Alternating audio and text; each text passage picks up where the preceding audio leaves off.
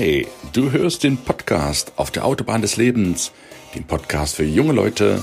Mein Name ist Gunnar Brehme. Ich bin Jugendcoach und führe dich zum Lebenserfolg. Freu dich auf eine spannende Reise durch die vier Lebensbereiche. Schön, dass du heute wieder eingeschaltet hast.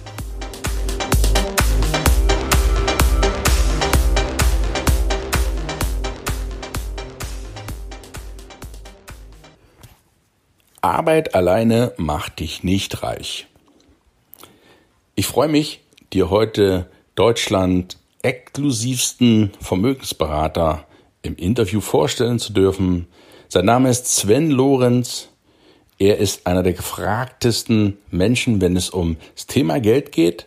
Und mit ihm werde ich heute darüber sprechen, was Geld eigentlich bedeutet, was Arbeit bedeutet und warum dich Arbeit niemals reich machen wirst und was du dafür tun kannst, damit du für dich und für deine Kinder sorgen kannst, dass die in Wohlstand leben und damit sie ein anderes Mindset zum Thema Geld bekommen. Ich wünsche ganz viel Spaß. Leg auf jeden Fall Stift und Block bereit. Natürlich nicht, wenn du Auto fährst, dann hör dir das nochmals an, die Episode, und schreib dir mit. Du bekommst wertvollen Inhalt.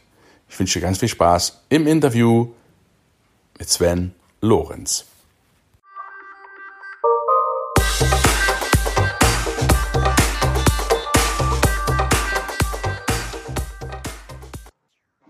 Hey, liebe Leute, herzlich willkommen zu einer neuen Episode auf der Autobahn des Lebens. Heute sprechen wir über Geld. Und ich habe einen, ja, wie soll ich sagen, einen mega, mega coolen Typen in der Leitung, der sich mit Geld auch richtig auskennt. Ich will euch nur zwei Sachen über ihn erzählen.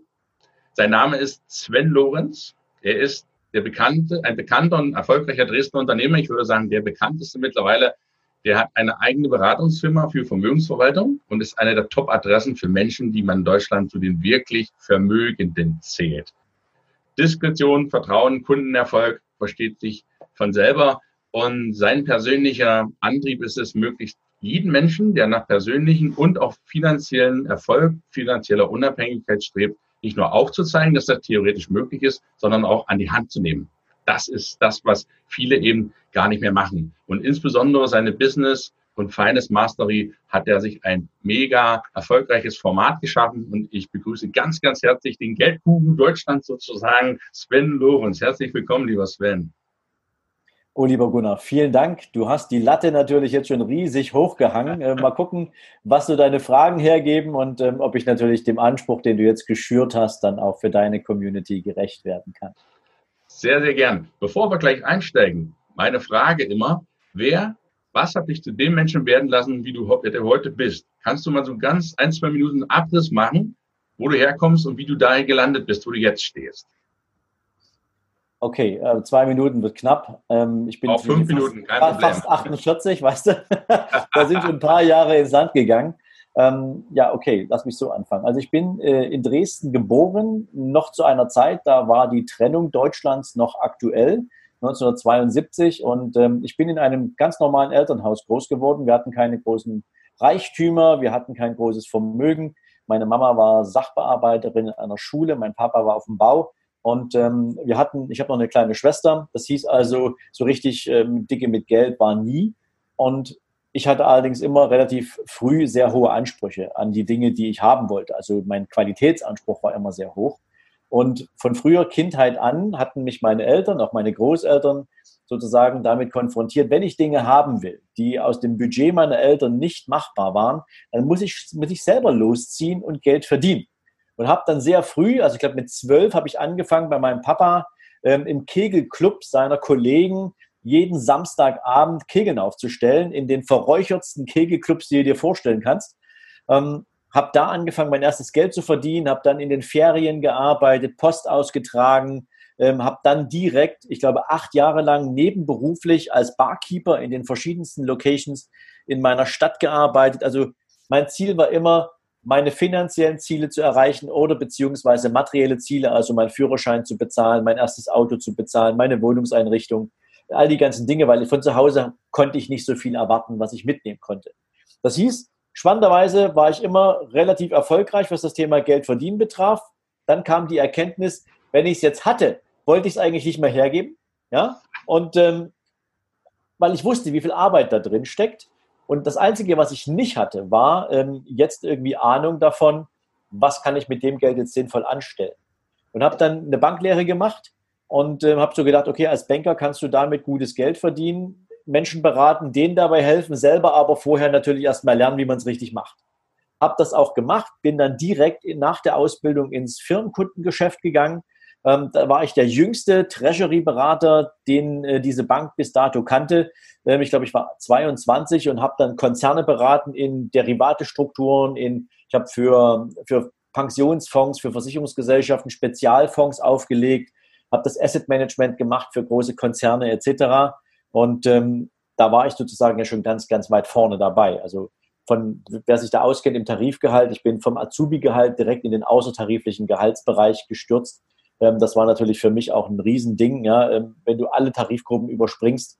Ähm, aber damit musste ich umgehen lernen, plötzlich so viel Einkommen zu haben und das auch noch sinnvoll zu managen. Hat dann irgendwie geklappt, habe dann eine, richtig, eine richtige Bilderbuchkarriere hingelegt, äh, hingelegt und habe dann aber gesagt, ähm, um das abzukürzen, so wie sich die Bankenwelt entwickelt hat, ähm, 2015 war das dann, als ich äh, Geschäftsführer der Bank war in einem großen regionalen Einzugsbereich für Privat- und Geschäftskunden, dass das nicht mehr funktioniert, dass das nicht meine Welt ist, dass das weit weg ist von den moralischen Zielen, die ich jemals hatte in Bezug auf, wie geht man mit Menschen um, in, de, in Bezug auf deren finanzielle Bildung und was die anlegen können und habe dann die Bank verlassen und habe dann meine eigene Vermögensverwaltung gegründet und ja, die ist jetzt seit vier Jahren am Markt, sehr erfolgreich. Ja, so stehe ich jetzt hier und wir führen das Interview. Ich hoffe, das war immer noch im zeitlichen Rahmen. Perfekt. Mich interessiert noch eins. Du sagtest, du bist vom Azubi in den Außendienstgehältern. Wodurch? Ja, Im Prinzip musst du dir das so vorstellen, diese Stelle, die ich damals haben wollte, die war ähm, dotiert mit einem sogenannten außertariflichen Gehalt. Also zu DDR-Zeiten, äh, zu, zu D-Mark-Zeiten war das ja dann schon, äh, muss ich dir so vorstellen, ich habe als Azubi, glaube ich, ähm, 1000 D-Mark verdient. Und Netto, ne? Brutto, brutto. Brutto, brutto, okay. Und mit dieser, mit dem Job, den ich dann bekommen habe, da musste ich noch ein Jahr Spezialausbildung dazwischen schieben, bin ich dann direkt auf 10.000 D-Mark monatliches Bruttogehalt gerutscht. Und Tarifgruppen, die sind ja dann so, so 3.000, 4.000, 5.000 und so weiter. Das habe ich alles übersprungen. Das heißt, ich habe im Prinzip direkt 1999 angefangen mit 10.000 Euro brutto. Und das war natürlich für meine Verhältnisse ultra viel. Ich habe viel mehr verdient als mein gesamtes Umfeld, als meine ganzen Freunde, als meine Familie. Ähm, allerdings war ich eben, darf ich heute so sagen, gut genug dafür, ähm, diesen Job zu kriegen, weil da habe ich mich während der Ausbildung schon richtig reingehangen. Und das ist so ein Credo. Wenn du was willst, musst du es dir holen. Auf den Teller bringt es dir niemand. Das ist eine ganz, ganz wichtige Eigenschaft, gerade für junge Leute, die den Podcast ja auch hören oder auch die Eltern von den jungen Leuten was für Eigenschaften sollten junge Menschen haben, um, den, um das zu kriegen, was sie wollen? Kann ich nur unterstreichen. Also meine Empfehlung ist immer, wenn du ein Ziel hast, wenn du wirklich ein Ziel hast und du alleine bist in der Verantwortung dafür, dann hol es dir. Und wenn du nicht alleine weißt, wie es geht, dann finde jemanden, der weiß, wie es geht und zeig dem, dass du extrem interessiert bist. Also du kennst das ja auch, man nennt das ja Mentor. Du suchst dir jemanden, der da ist, wo du hin willst. Und dieser Mensch, der kann dich begleiten, wenn du ihm eine Alternat ein alternatives Benefit dafür gibst. Also beispielsweise, ähm, wenn jemand zu mir kommt und sagt, Sven, ich möchte gern auch vermögend werden, ich möchte auch gern dahin kommen, ähm, dann kostet mein Coaching Geld. Wenn der keins hat, dann ähm, muss er mir irgendwas anbieten, wo ich sage, daran kann ich merken, dass derjenige ernsthaft umsetzt. Ja? Also er begleitet mich durch Prozesse, er nimmt mir Themen ab und äh, lernt dadurch weiterzukommen und begibt sich auf, ich sage mal, eine eigene Erfahrungsreise. Das kann ich natürlich nicht mit allzu vielen Menschen machen, sonst, äh, sonst ist für mich der ganze wirtschaftliche Rahmen ja nicht gegeben. Aber prinzipiell ist das etwas, was du heute, was jeder, jeder kann. Wenn du im IT-Bereich richtig groß werden willst, suchst du jemanden, der im IT-Bereich dort ist, wo du hin willst. Und dann fragst du ihn, ob er dich an die Hand nimmt. Das ist ja auch schlichtweg die Abkürzung. Hast du was, was, um die Schule abzuschließen, was hast du aus der Schule mitnehmen können? Was hat dir die Schule gebracht? Aber das ist eine Frage, was mir die Schule gebracht hat. Ja, ja. Gibt es irgendwas, was du aus den zehnjährigen, nehmen wir an, Polytechnische Oberschule oder EOS, ja, ja, was du da ja, mitgenommen hast? Gibt es irgendwas oder sagst du die Schule, das hätte ich mir sparen können? Nee, sparen hätte ich sie mir nicht wollen, die Schule. Es war eine coole Zeit und ähm, klar, als Schüler denkst du so, ach komm, ich will endlich anfangen mit Arbeiten. Ähm, und dann guckst du zurück und denkst du, eigentlich war es die coolste Zeit, auch wenn die Lehrer damals echt auf die Nerven gegangen sind. Ähm, aber wenn ich aus der Schule etwas mitgenommen habe, dann ähm, dass auch dort das Thema, ich engagiere mich für mein eigenes Weiterkommen, für meine eigene Bildung, ähm, dass das etwas war, was ich zum Glück schon immer hatte und was durch meine Eltern auch gut gefördert wurde. Ähm, es war mir immer klar, ich tue das nicht für andere, ich tue das für mich. Das war nicht so diese typische hohle Phrase, die heute ja viel von Eltern an ihre Kinder weitergegeben wird. Das war irgendwie immer schon in mir drin.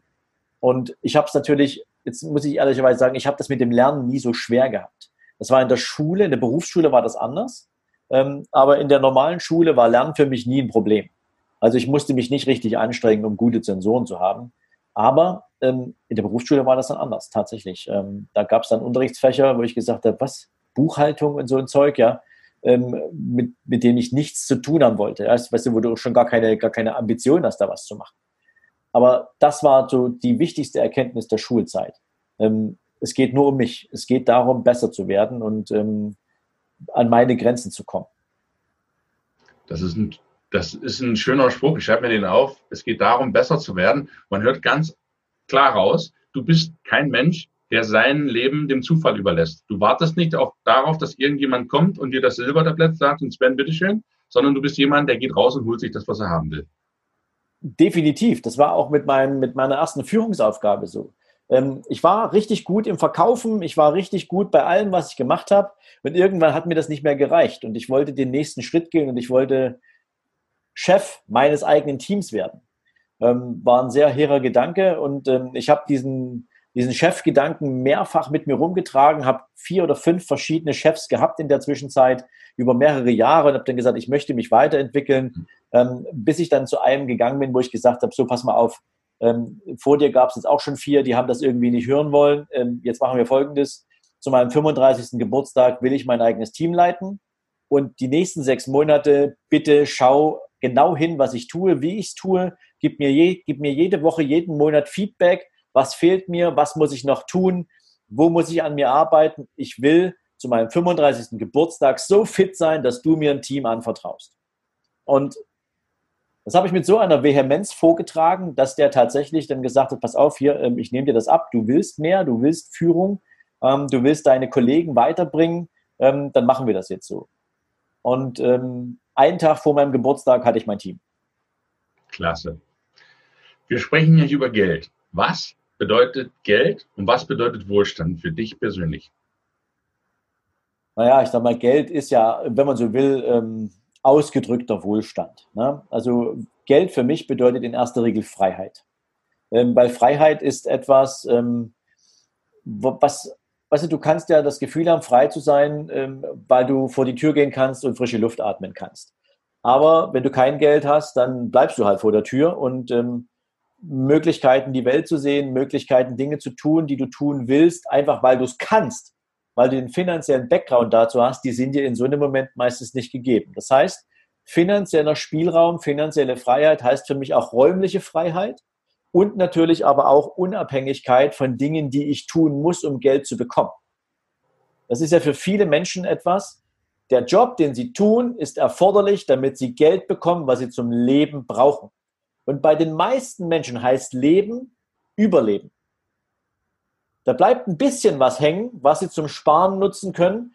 Aber wenn die meisten Menschen ganz ehrlich sind, dann müssen sie anerkennen, und das ist auch etwas, ähm, ich glaube, dass, dass ja, da gibt es keine andere Wahrheit dahinter, ist, dass selbst wenn sie jeden Monat 500 Euro sparen würden über die nächsten 30, 40 Jahre, kommt trotzdem kein Vermögen zusammen, wo sie mal zukünftig entscheiden können, arbeite ich jetzt wirklich bis zur Rente, arbeite ich nicht mehr bis zur Rente, kann ich von den Erträgen aus dem Geld, was ich zusammengespart habe, leben oder nicht.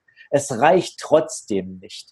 Und deswegen ist mein Credo, ähm, wenn du wirklich finanziell frei sein willst, wenn du diese Freiheit haben willst, brauchst du ein Vermögen, was so viel Ertrag erwirtschaftet, dass es deine Lebenshaltungskosten, die zu deinem Lebensplan und zu deiner Lebensführung passen sollen, erwirtschaften können. Kann es jeder Mensch schaffen, finanziell frei zu werden? Nein.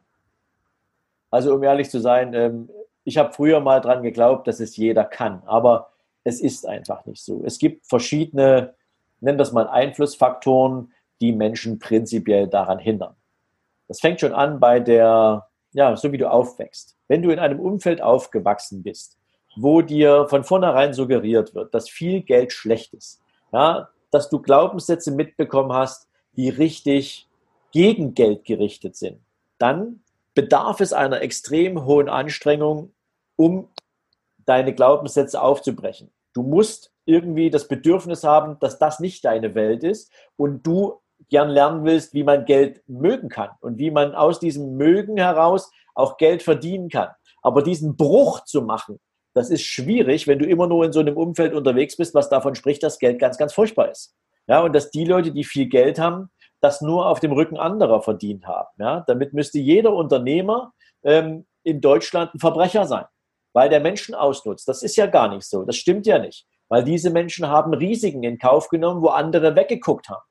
Diese Menschen haben sich hingestellt und haben nächtelang nicht geschlafen, weil sie nicht wussten, ob ihr Unternehmen den nächsten Monat überlebt. Diese Menschen waren bereit, Sack und Perücke zu verkaufen, damit sie ihre Arbeitsplätze schützen können.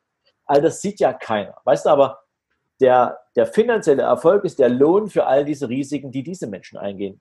Das heißt, nein, es kann nicht jeder finanziell frei oder nicht jeder ähm, finanziell diesen Erfolg einfahren, weil das würde voraussetzen, dass wir ähm, eine ganz andere Bildung in Deutschland haben in Bezug auf Finanzen, in Bezug auf Geld, dass wir, ich sag mal auch, dieses Thema ähm, soziale Ungerechtigkeiten in Bezug auf Herkunft, sozialen Status etc. Ähm, tatsächlich wegpacken können, dass jeder Mensch mit den gleichen Chancen unterwegs ist. Das hast du nicht. Ich mache dir mal ein Beispiel. Ähm, wenn du heute ein richtig cooler Typ bist, du kommst von der Schule, du bist ein richtig cooler Typ, ja, und die Menschen mögen dich und die Art, wie du auftrittst, ist großartig, aber Schule war irgendwie nicht so dein Ding. Ja? Du gehst mit einer 3,5 von der Schule. Und jetzt gibst du im klassischen, immer noch existierenden Bewerbungsprozess deine Bewerbung bei einem Unternehmen ab, wo du gern arbeiten möchtest. Und du hast da so einen verschrobenen Personaler sitzen, der nur auf deine Zensuren guckt. Lebenslauf hast du praktisch noch keinen bis zu dem Zeitpunkt und der dann seine Entscheidung nur auf Basis von einem Stück Papier trifft, der nimmt dir die Chance, dich zu entwickeln, der hat dich noch nicht mal gesehen. Das heißt also, wenn wir es nicht zulassen, dass wir jedem Menschen eine Chance geben, ihn als Person wahrzunehmen, dann kannst du diesen ganzen, ich sag mal, finanziellen Freiheit und sowas kannst du nicht für alle gleichermaßen ähm, aufrechterhalten. Denn der Typ, der mit 3,5 von der Schule geht, der kann ein riesen Verkaufstalent sein und kann richtig großartiges Geschäft für ein Unternehmen heranholen, ähm, wenn er noch eine Chance dafür kriegen würde. Aber die Zensoren sagen nein. Und das nutzen viele Unternehmen, um sich ein Urteil über Menschen zu bilden, die sie noch nie gesehen haben. Und ähm, wenn, solange wir so unterwegs sind, wird Menschen auch nicht immer eine Chance gegeben, ähm, weil die dann natürlich dann in eine Richtung abrutschen, die dann heißt, ich nehme das, was ich kriege und versuche das Beste draus zu machen.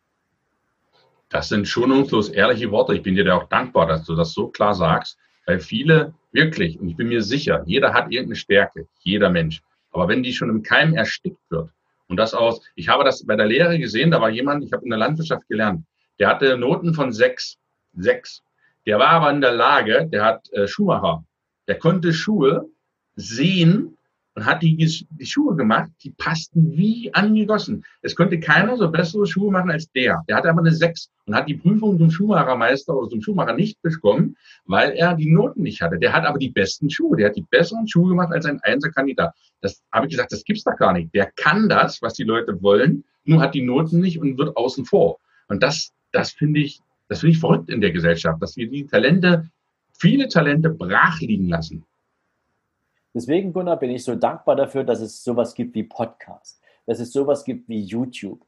Ähm, weil wir damit als YouTuber, Podcaster, Instagrammer, wie auch immer, ähm, nicht als Influencer, sondern als jemand, der eine Menge Lebenserfahrung auch schon aufgebaut hat, damit ein, nennen wir es mal, eine, eine Möglichkeit haben, Information weiterzugeben, Erfahrung weiterzugeben und Motivation weiterzugeben. Denn jetzt kommt der Punkt.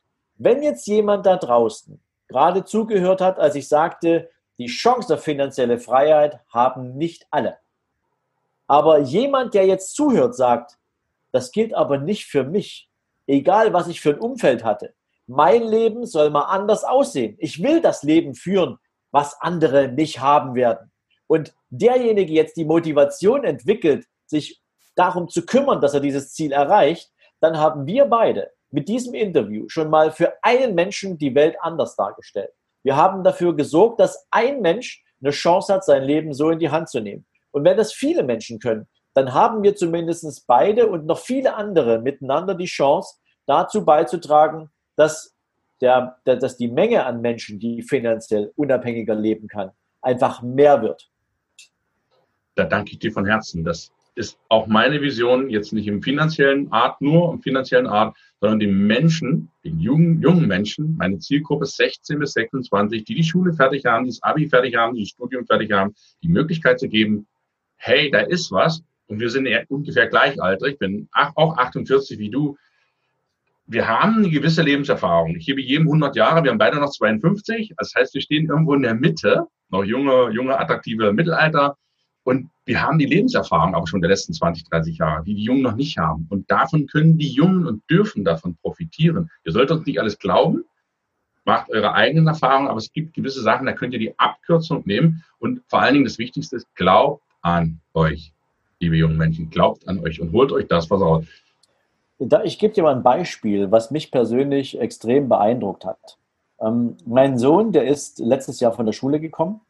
Mhm. Und ähm, er hat, ich habe ihn gefragt, was willst du denn machen? Wo willst du mal hin?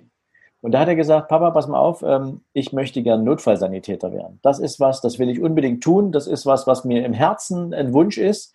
Aber ähm, es gibt zwei Parameter, an denen muss ich vorbei. Erstens, ich bin jetzt erst 16. Mit 16 kann ich kein Notfallsanitäter werden, weil da ist der Führerschein ähm, eine, eine Voraussetzung, um den Job machen zu können.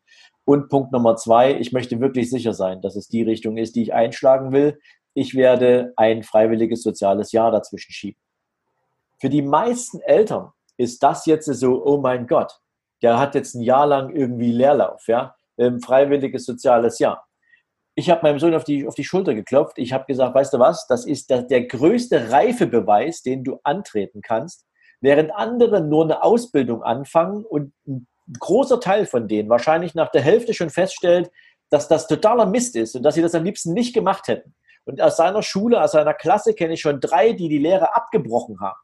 Bist du derjenige, der sagt, nein, ich nehme mir lieber jetzt ein Jahr die Zeit, finde raus, ob meine Berufswahl die richtige ist, tue auch noch was, gebe dem Staat was zurück, bin sozial engagiert, lerne etwas im Umgang mit Menschen und treffe dann meine Entscheidung. Und diese Entscheidung war für ihn nach drei Monaten in diesem sozialen Dienst klar, dass er auf dem richtigen Weg ist. Und ich kenne kaum jemanden, der so viel Selbstcourage hat und sagt, ich bin bereit, nicht so viel Geld zu verdienen, ein Jahr zusätzlich zu investieren, um meinen beruflichen Weg auch wirklich gehen zu können.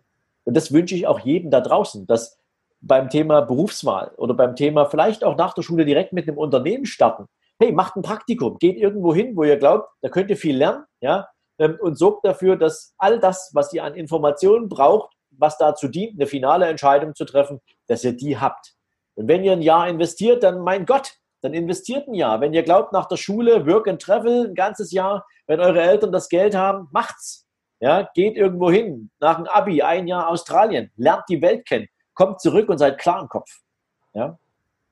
Phänomenal. Phänomenal, du sprichst mir aus der Seele, lieber Sven. Es gibt nichts Schlimmeres, als zu sagen, oh, der hat ja ein Jahr vergeudet, der junge Mann, der kann mit 16 doch gleich was durchstarten. Und dann ist er in einem Job, weil er den schnell angenommen hat, nur weil es vielleicht ein bisschen Geldversprechen ist und sagt, ich bin eigentlich totunglücklich. Wenn wir viele Menschen einschauen in ihren Jobs, sind die totunglücklich.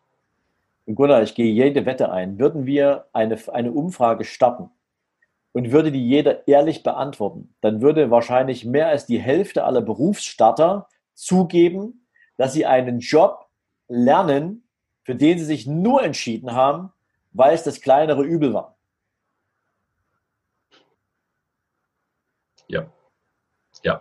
Wenn es nicht noch mehr sind als 50 Prozent. Und ich meine das gar nicht böse. Ich glaube einfach, dass ja. wir gesellschaftlich eine Menge versagt haben, wenn es darum geht, Talente zu befördern, Menschen dabei zu helfen, jungen Menschen dabei zu helfen, mhm. ihre eigene Identität überhaupt erstmal so ein bisschen wahrzunehmen, wo die Reise hingeht. Und ich finde, nach jedem Jahr oder nach jedem Schuljahr ähm, sollte erstmal so eine Art Orientierungsjahr äh, äh, eingeführt werden, ähm, damit wir Menschen haben, die nicht unproduktiv ähm, in dem Bewusstsein, dass sie einen Scheißjob machen, unterwegs sind.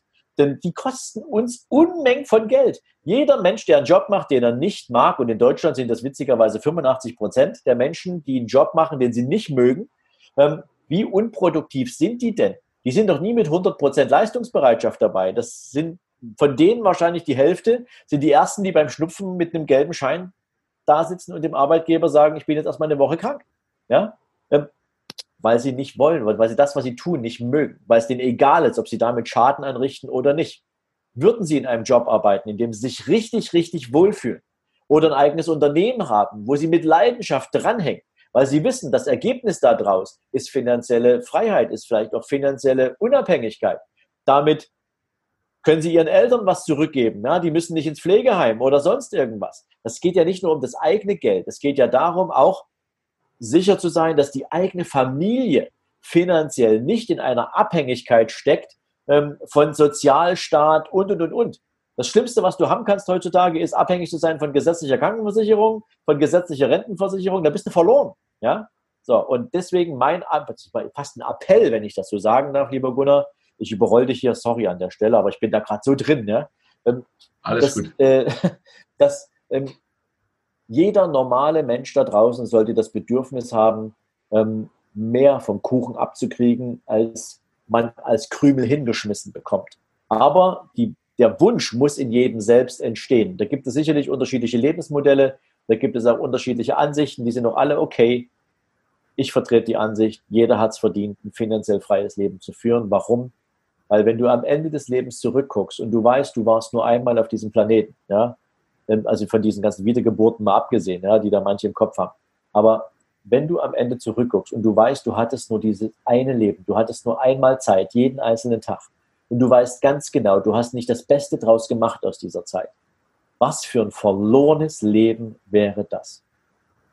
Wow, das ist grandios ja, ich bin total geflasht. Ich finde das gut. Ich finde es sehr, sehr gut, dass du das auch sagst, den Krümel vom Kuchen. Wohlstand, sagt Bodo Schäfer, ist unser Geburtsrecht.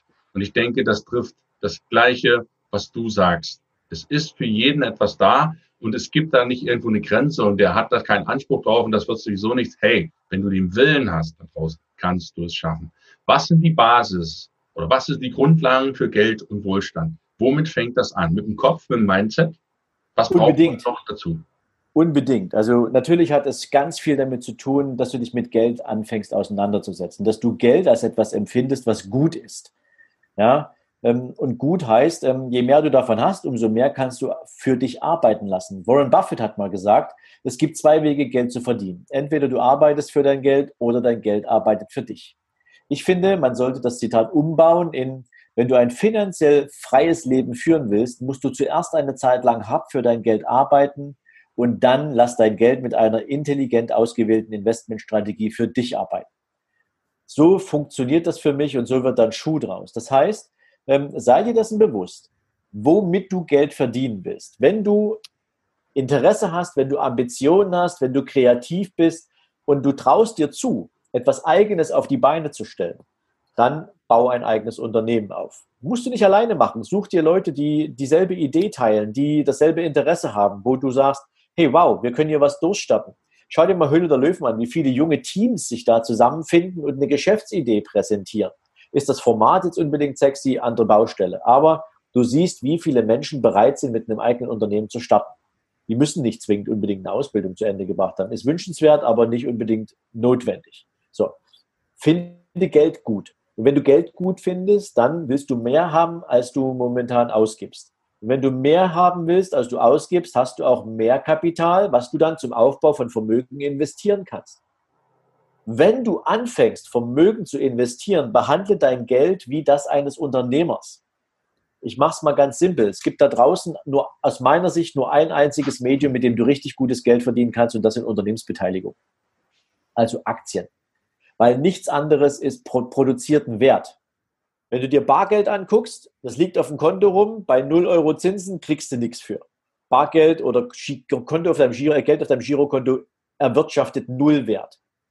Du kannst heute Rohstoffe kaufen oder Gold oder Silber, Platin, erwirtschaftet alles keinen Wert. Es hat zwar alles einen Preis, aber es erwirtschaftet nichts. Das Einzige, was irgendwie Werte erwirtschaftet, das sind Unternehmen.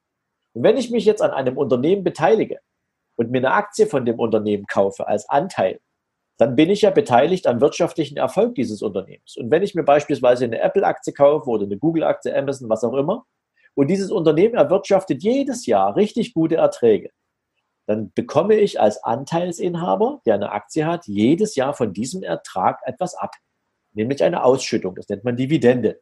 Und wenn ich die nicht ausgebe für, Kaffee und Kuchen oder für irgendwelche wilden Partys, sondern wenn ich die wieder investiere und mir davon neue Aktien kaufe, vielleicht von einem anderen Unternehmen, was genauso gut ist, dann baue ich mir Stück für Stück ein Portfolio auf. Wer mag und ein bisschen mehr davon wissen will, den lade ich herzlich ein, mal meinen Podcast zu hören, der heißt Richtig Reich. Und da kannst du eine Menge von lernen, wie man Investmentstrategien aufsetzt, worüber man nachdenken muss, ein bisschen Mindset dazu entwickeln. Aber das ist das, was du ganz am Anfang tun musst. Und du musst vor allen Dingen eine Sache richtig machen, lieber Gunnar. Ähm, also du hast es wahrscheinlich schon gemacht, aber die Kollegen und die Menschen, die wir jetzt hier damit motivieren wollen, wir Menschen setzen uns für ganz viele Dinge im Leben Ziele.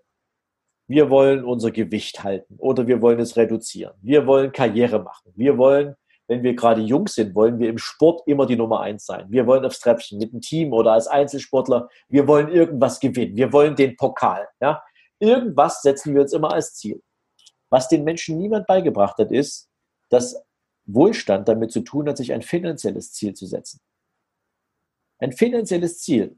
Und ein finanzielles Ziel heißt, ich überlege mir mal, wie viel Geld brauche ich, damit ich jeden Monat aus meinem Vermögen heraus einen Ertrag verdiene, der meinen Lebensunterhalt bezahlt. Ich mache mal ein einfaches Beispiel. Wenn du 5000 Euro jeden Monat als Ertrag aus deinem Vermögen haben willst, bei 5% Bruttorendite, dann brauchst du dafür ungefähr 1,6 Millionen Euro. Und für jeden jungen Menschen, der jetzt denkt, oh mein Gott, 1,6 Millionen, ich habe nicht mal 16.000, ja, ähm, das ist überhaupt nicht dramatisch, weil es geht nicht darum, dass du die morgen hast, sondern es geht darum, dass du dir dieses Ziel setzt, wenn es für dich attraktiv ist, dass du dir mit diesem Ziel einen Termin setzt. Wann soll es denn soweit sein? Das kann in 20, 25 Jahren soweit sein. Und dann wird mal ganz entspannt zurückgerechnet, wie viel müsstest du ab jetzt in jedem Monat sauber zur Seite legen, damit du dieses Ziel auch ganz sicher erreichen kannst. Und wenn du feststellst, dass du mit deinem aktuellen Einkommen dieses Ziel nicht erreichst, hast du jetzt die Hausaufgabe, Voraussetzung, das Ziel ist dir wichtig und du meinst es ernst, dass du jetzt dir Gedanken darüber machst, was musst du tun, um mehr Geld zu verdienen, damit du diesen monatlichen Betrag zum Sparen und zum Aufbau deines Vermögens aufbringen kannst. Das ist das ganze Geheimnis der richtig reichen Menschen. Wow. Frage noch, Immobilien? Immobilien ist natürlich immer ein Thema, ist fremdfinanziert hatten sozusagen den, den, den sogenannten Leverage-Effekt. Das heißt, du bogst dir woanders Geld, finanzierst damit eine Immobilie und die Immobilie wird durch die Mieteinnahmen abgezahlt und irgendwann ist sie deine. So, das ist auch eine Art von sogenannten passiven Einkommen, so ähnlich wie bei einer Aktie, erst aber, wenn die Immobilie tatsächlich in deinem Besitz ist. Und jetzt gibt es nur einen einzigen Unterschied dabei. Ähm, da gibt es sicherlich noch ein paar steuerliche und gesellschaftsrechtliche Gestaltungsmöglichkeiten. Aber wenn man es mal Hand, also mal so hart nimmt, heißt das, wenn du Mieterträge generierst, weil die Immobilie komplett deine ist, nehmen wir es auch, das machen wir es andersrum. Du verdienst jetzt 1000 Euro als Mietertrag ja. und wir unterstellen, die Miete ist deine und du verdienst 1000 Euro Dividende aus einem Aktienportfolio. Ja. Dann gehören dir von den 1000 Euro, die du im Monat verdienst, nur noch ungefähr, lassen wir mal sagen, ungefähr 65, äh, 650 Euro nach Steuern, weil wird auf Einkommenssteuer angerechnet, also komplett zu versteuern. Und wenn du 1000 Euro Dividende verdienst, dann gehören dir etwas mehr als 74 Prozent, also 740 Euro nachher. Das ist aber ein reines Steuerspiel. Das heißt also, die, die, die Einkommen bei der Dividende, also aus Unternehmensgewinnen, die werden mit der sogenannten Abgeltungssteuer besteuert. Das sind 25 Prozent plus Soli-Zuschlag also 26,375 Prozent Abzug, während du bei der Einkommenssteuer, während du bei Mieterträgen die Einkommenssteuer voll zu Buche geschlagen hast. Und je höher dein Einkommen ist, das ist ja auch deine Rente, die dann mit dazu gerechnet wird, das ist ähm, Einkommen aus Vermietung und Verpachtung von Landwirtschaft und, und, und, und. Ähm, all das, was damit angerechnet wird, erhöht natürlich dein zu versteuerndes Einkommen. Und wenn du mehr als 54.000 Euro insgesamt an Ertrag verdienst aus Immobilien plus, plus Einkommen aus Selbstständigkeit oder, oder, oder, hast du schon Spitzensteuersatz mit 42 Prozent. Das heißt also, wenn du 100.000 Euro, machen wir es mal ganz simpel, wenn du 100.000 Euro verdienst aus Einkommen, die, die äh, Miete und, und, normales Einkommen, bleibt dir von der Miete im Prinzip, ähm, bleiben dir ungefähr 520.000, äh, 52.000 Euro. Mit Dividenden hättest du bei 100.000 Euro irgendwo nur äh, 74.000 äh, Euro. Das heißt 25.000 Euro Unterschied über den Daumen, ähm, die du mehr hast, wenn du in Aktien investierst, als wenn du in Immobilien investierst. Was, Aber beides ist okay. Was passiert, wenn Aktien crashen kommen? Also Aktien, wir haben ja gerade eine, eine wunderbare Gelegenheit gesehen, wie Aktien crashen. Und ich kann dir eins sagen, wir haben gerade richtig, richtig eingekauft. Das heißt also, ähm, wir haben für unsere Mandanten gerade die Portfolios voll gemacht, weil so billig kommst du nie wieder an großartige Unternehmen ran. Die, die, die größten und besten Unternehmen dieser Welt waren gerade für ein Apfel und ein Ei zu haben. Und das ist ein Unterschied. Ähm, Grunde muss ich dir auch erklären, es gibt einen Unterschied zwischen Preis und Wert. Ja? Ich mache dir mal ein Beispiel mit einem Bäcker, wenn du mir erlaubst. Gerne. Stell dir mal vor, du hast den Bäcker um die Ecke und der Bäcker ist selbstständig und der ist aber als Aktiengesellschaft am Markt. Ja, so. Der Bäcker hat, ähm, die, die, die Bäckeraktie kostet heute 100 Euro. Ja, so. Der Bäcker hat großartige Maschinen da, der Bäcker hat die tollsten Brötchen, die du dir nur vorstellen kannst, der hat eine großartige Kundschaft und sein Geschäft wächst von Jahr zu Jahr, weil der immer neue Standorte eröffnet. Ja, also dieser Bäcker ist wirklich exzellent. Jetzt crasht der Markt. Ja? Alle Aktien fallen, auch die vom Bäcker. Und die Wert, die Aktie vom Bäcker fällt um 50 Prozent auf 50 Euro pro Aktie. Frage: Sind die Maschinen des Bäckers jetzt weniger wert? Mhm. Verkauft er seine Brötchen nur noch für die Hälfte? Nein. Auch nicht. Ist das Unternehmen schlechter geworden? Mit Sicherheit nicht. Hat die Qualität große Einbußen gehabt? Nein, glaube ich nicht. Okay. Das Unternehmen wird ganz genauso weiter wirtschaften wie bisher. Nur ist der Preis für den Anteil an dem Unternehmen an der Börse gerade ein bisschen durcheinander gekommen, weil irgendwelche Hitzköpfe gerade wilde Kurse verkaufen. Und deswegen gibt es einen Unterschied zwischen dem Wert und dem Preis für ein Unternehmen. Der Bäcker wird nach wie vor tolle, Unterne tolle Brötchen backen, denn seine Kunden werden weiter wachsen. Der wird mit, mit, mit den Standorten weiter wachsen. Nur die Aktie kostet jetzt 50 statt 100 Euro. Was du jetzt als cleverer Investor machen solltest, ist, früher hast du dir für 100 Euro eine Aktie gekauft. Jetzt kannst du dir für 100 Euro zwei Aktien kaufen. Und das solltest du auch tun, weil wenn dieser Bäcker so gut ist, dann wird er natürlich weiter wachsen und dann wird er weiter gute Gewinne machen. Und weil er dem Aktionär, der eine Aktie besitzt, pro Aktie einen Teil am Gewinn ausschüttet, hast du natürlich mit 50 Euro pro Aktie jetzt zwei Aktien und kriegst den Gewinn zweimal ausgeschüttet. Wie toll ist denn das? So funktioniert Aktien. Vielen Dank. Das ist ein einprägsames Beispiel, weil ich auch Bäcker liebe, auch Essen. Das kann man sich, da kann man sich sehr gut merken. Das heißt zusammengefasst, um diesen Podcast auch nicht jetzt unnötig in die Länge zu ziehen, als junger Mensch solltest du nicht erst warten, bis du irgendwann mal Geld zusammen machst mit 30, 40, 50, sondern solltest mit 18, Beispiel sagen, mit 40 in 20, 22 Jahren möchte ich ein Vermögen von 1,6 Millionen Euro haben oder wie auch immer die Währung dann heißen mag. Und dazu habe ich einen längeren Hebel. Wenn ich mit 40 anfange, mit 45 wohlhabend zu werden, dann kann ich mit 18 die Zeit laufen lassen. Und ich rechne mir aus, beziehungsweise mein Coach, mein Berater, wie viel Geld muss ich dafür monatlich beiseite legen, beim Prozentsatz von 5, 8 Prozent, um mit von 18 mit 40 1,6 Millionen zu haben und dann Inflation mal rausgerechnet, wie locker meine 4.000, 5.000 Euro im Monat zu bekommen, ohne dass ich etwas dafür tun muss. Also das ist ein Beispiel, das kannst du genauso rechnen.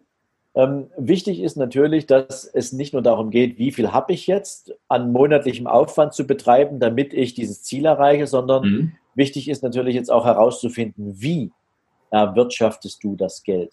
Und da kommen wir jetzt zu einem ganz wichtigen Element, nämlich, auch wenn ich jetzt allen so ein bisschen die Illusion nehme, die hoffen, dass sie mit einem normalen Job so viel Geld haben werden, ähm, das wird nichts werden ich glaube, die, die, die, die echte Wahrheit liegt darin, dass du, wenn du finanziell frei werden willst, musst du dich unternehmerisch betätigen. Du musst ein eigenes Business bauen, weil du ansonsten im Einkommen immer limitiert bist. Ja? Du kannst natürlich einen Angestelltenjob haben. Ich kenne auch jemanden, der ist angestellt, der hat aber irgendwann angefangen, zu einem Thema, mit dem er gut gewachsen ist, Seminare zu geben, er hat ein Buch dazu geschrieben und er verdient mit diesem Nebeneinkommen mehr als mit seinem Angestelltenjob. Aber er will diesen Angestelltenjob behalten. Er macht das wahnsinnig gern. Er will das auch nicht aufgeben. Er will das auch nicht eintauschen. Ist eine Möglichkeit.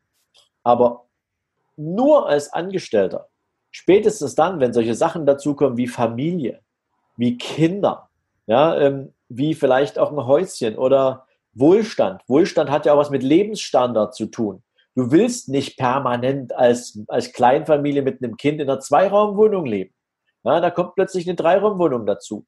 Das heißt, dein Lebensstandard verändert sich mit deinen Lebensbedingungen. Das heißt also, wenn du ein limitiertes Einkommen hast, wird mit wachsendem Lebensstandard von diesem Einkommen am Ende immer weniger übrig bleiben, mit dem du investieren kannst. Also macht es von vornherein Sinn, darüber nachzudenken, auf welche Art und Weise unternehmerisch kann ich mich betätigen, um dieses Vermögen aufzubauen. Und dann sind wir wieder beim Thema, ist das für jeden machbar? Theoretisch ja, aber in der praktischen Umsetzung für maximal 10 bis 15 Prozent. Wow. Lieber Sven, was ist deine Vision? Meine Vision, du hast es am Anfang in der Anmoderation schon so ein bisschen mit reingebracht, ich möchte möglichst vielen Menschen dabei helfen, so das, was in denen drinsteckt, was sie wertvoll macht für andere Menschen, so in eine Form zu gießen, dass sie damit ein eigenes Unternehmen gründen? Oder wenn sie schon ein Unternehmen haben, dieses auf so große Füße zu stellen, dass die Erreichbarkeit dieser finanziellen Unabhängigkeit auch tatsächlich machbar und greifbar ist und nicht einfach nur ein theoretisches Gedankenspiel bleibt. Und deswegen gibt es die Business and Finance Mastery, von der du vorhin gesprochen hast. Deswegen coache ich Menschen, weil ich bin da nicht, das ist natürlich jetzt kein, ich sag's mal, äh, Sozialexperiment, was ich da mache, sondern ich möchte mir meine Kunden von morgen selber bauen.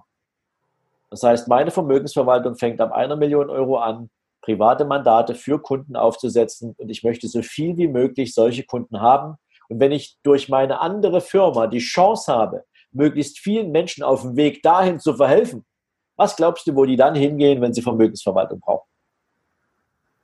Wahnsinn. Die gehen ja durch die Decke. die gehen ja durch die Decke. Wow. Hast du, wie könnte ich deine Zu oder meine Zuschauer erreichen, meine Zuhörer? Also im Prinzip ganz einfach, sven-lorenz.com. Da findest du eigentlich alles, was es zu mir zu wissen gibt. Du findest meinen Podcast da, du findest die Mastery da, du findest ähm, das, was wir an Seminaren und Events für dieses und nächstes Jahr planen. Also im Prinzip ist da alles drauf, ähm, was du wissen musst. Und ja, viel mehr ähm, gibt es da gar nicht zu sagen. Perfekt. Ich verlinke euch das alles, liebe Zuhörer, liebe Zuschauer, in den Shownotes, ein Podcast, seine Seminar, alles, was er zu bieten hat, haue ich da alles rein. Schlusswort, lieber Sven, hast du, was würdest du unseren Hörern noch mit auf den Weg geben wollen? So, Call of Action, wie sie das nennt. Ja, Call to Call. Action. Genau. Also ganz ehrlich, ähm, das, das Wichtigste, was ihr tun könnt, ist in euch reinhören, wofür schlägt euer Herz. Wenn euer Herz dafür schlägt, jetzt erstmal eine Pause zu machen, dann macht das mal eine Pause. Aber macht die Pause nicht, weil ihr faul seid, sondern weil ihr Anlauf nehmt. Dafür macht man so eine Pause. Wenn ihr das Gefühl habt, ihr seid so weit, dass ihr ein eigenes Unternehmen gründen wollt, dann fangt damit an. Schiebt's nicht auf morgen. Fangt nicht an, euch eine riesen To-Do-Liste zu schreiben, nach dem Motto, was ist alles noch zu tun? Und dann fängst du erst in einem halben Jahr an. Das sind die Aufschieberitis der meisten Menschen, die nie zum Erfolg kommen werden. Fangen jetzt, heute an. Ein kluger Mann hat mal gesagt, lieber unperfekt starten, als perfekt zu zögern. Mach es einfach. Und dann hast du auch die besten Erfolge, weil lernen wirst du nur auf dem Weg. Du lernst nicht vorher und die Erfahrung bringt dich einfach nur zu mehr Erkenntnis, wie es vielleicht auch mal nicht geht. Aber wenn du nicht anpackst, dann wirst du deine Ziele nicht erreichen. Und deswegen kann ich nur sagen, ähm, Vollgas nach vorn. Lass dich ja von jemandem irgendwie runterziehen, denn die, die dich runterziehen wollen, die sind ja schon auf einem viel niedrigeren Niveau als du, sondern geh lieber zu den Menschen, die da sind, wo du hin willst. Frag sie um Rat, frag sie, ob sie dich als Mentor an die Hand nehmen können. Das ist das Beste, was du machen kannst. Gunnar hat es schon gesagt, das ist die Abkürzung, wie du nehmen kannst. Ähm, denn Menschen, die schon weiter oben sind, die werden dir die Hand reichen, wenn sie das Gefühl haben, dass du dich wirklich bemühen willst, dahin zu kommen. Super. Tolle Worte, mein lieber Sven. Ich danke dir ganz, ganz herzlich für deine Zeit, für deine wahnsinnig viel Input. Wünsche dir noch einen wunderschönen Tag. Wie sagt man heute? Alles Gute, bleib gesund in Zeiten ja. von, von Corona. Wir bleiben in Kontakt und dir nochmal ganz, ganz herzlichen Dank und liebe Grüße. Sehr gerne. Liebe Grüße zurück und viel Erfolg mit deiner Gruppe. Ja. Bis dann. Ciao, ciao.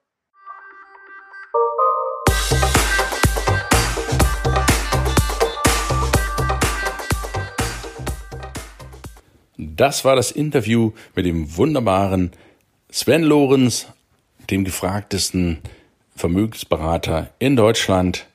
Zu seinen Kunden zählen wirklich richtig reiche Leute. Sein Podcast heißt nicht umsonst richtig reich. Ich verlinke dir das alles in den Show Notes. Hör dir unbedingt die Folgen vom Sven an. Es gibt da jeden Tag eine Podcast-Folge, jeden Tag mit unglaublich wichtigen Inhalten zum Thema Geld. Dann machen wir uns nichts vor. Geld ist wichtig. Geld ist nicht alles, aber Geld ist ein elementarer Bestandteil deines Lebens, weil Geld ermöglicht es dir, frei zu sein und Geld ermöglicht es dir, aus dem guten Menschen, der du bist, ja, der bist du, einen noch wertvolleren und noch besseren Menschen zu machen, denn ein guter Mensch kann mit viel Geld noch mehr Gutes in dieser Welt tun. Und das ist so die Kernbotschaft, die ich dir mit dieser Botschaft vermitteln will. Und solltest du nicht zufrieden sein Solltest du mehr wollen im Leben? Ja, vielleicht ist das was für dich, so richtig durchzustarten. Ich verlinke dir das alles in den Shownotes, du, wie du Sven erreichen kannst.